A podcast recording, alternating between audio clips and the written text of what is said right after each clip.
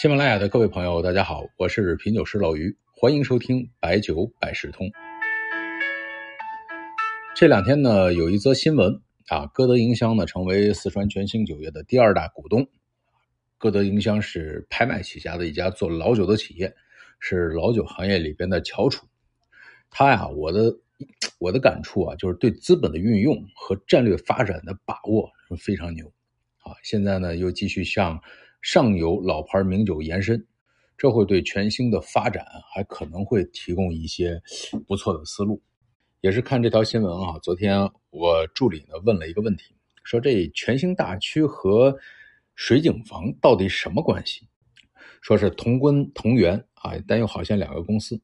估计呢，可能不少朋友有这个疑问，咱们就从历史啊简单的说道说道。要往上倒呢，全兴大区啊。要说这乾隆年间的山西凤翔府，凤翔呢就是西凤的故乡，有王氏兄弟在锦江边上啊，这个在四川的锦江边的水井街开了烧房，叫做福生泉。哎，你说那个年代的这个酒坊的名字啊，往往是这种吉祥的命名规律，三个字的居多。比如说五粮液那时候叫长发生啊，泸州老窖的最早叫书聚源，汾酒呢是宝泉驿。当时呢，这个福生泉呢用的是薛涛井里边的水啊，所以它的酒呢叫做薛涛酒。这个酒呢卖的非常不错。后来呢，酒坊做大了，慢慢的烧坊做了个升级，起名叫做全兴城。我理解这名字就是全都兴起于成都啊。它那个模式呢，就是传统的这种前店后坊的模式，酿出的酒呢叫做成都府大曲，有一定的名气，生意也不错。有一天呢，这个店铺的酒啊，晚上卖完了，来了一位客人，非要买酒。于是这个小二呢，带着他后面取酒，一不小心啊，灯笼着火，把库房烧着了，火势不小啊，十里八乡都能看到。但是呢，塞翁失马，焉知非福啊，这一着火，反而让成都的老百姓都知道了，而且呢，过来看的时候都闻到这酒香，无形呢做了个广告。没想到呢，还因为着火，还带火了这全兴城烧坊。人们呢，后来呢，久而久之，把这个酒啊，就喊成。全兴大区，后来呢？建国之后，各位也知道啊，这毕竟是成都酒厂啊，这是省会的名酒，在第二届、第四届、第五届品酒会获得了国家名酒的称号。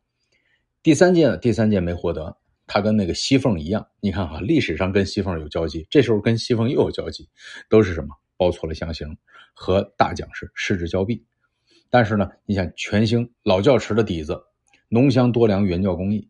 便捷的交通优势，酿酒大省省会的酒厂，还有老八大的名号，它是具备了所有起飞的优势啊啊！想低调都很难。所以呢，到八十年代，特别是九十年代，发展的非常迅速。想必很多朋友还记得啊，四川全兴足球队，就一九九四年啊，刚有甲 A 联赛那会儿，全兴当时领导很有想法，和四川体委共同打造了甲 A 球球队。啊，这是一代人的记忆。然后那个时候国内足球有多火嘛？不仅仅是我记得那个春晚都有足球相声，就连一九九五年全兴队保级成功的第二天，成都民政局都爆满，来领结婚证的球迷弄得结婚这个登记处都忙不过来，啊，都是过来很高兴，两人就结婚了。你说这事儿夸张吧？全兴的这好运气啊，还没完。一九九六年全兴大区上市。一九九八年，全兴大区对酿酒厂进行改造和扩张的时候，意外的挖掘出一处保存相当完整的古酿酒作坊。经考古学家研究，并去考察证明啊，这个古酿酒作坊始于元末明初，距今已经六百多年的历史。这就是被称为中国白酒第一方的水井坊由来。到了二零零一年，从良税出台了。哎，那一年呢，高端白酒啊频繁的出现。国窖一五七三问世了，酒鬼的内参定型了。毛五剑高端白酒涨价了。这个时候呢，全兴大区推出了高端品牌水井坊。当时呢，这水井坊啊，售价已经超过了茅台和五粮液，剑指高端。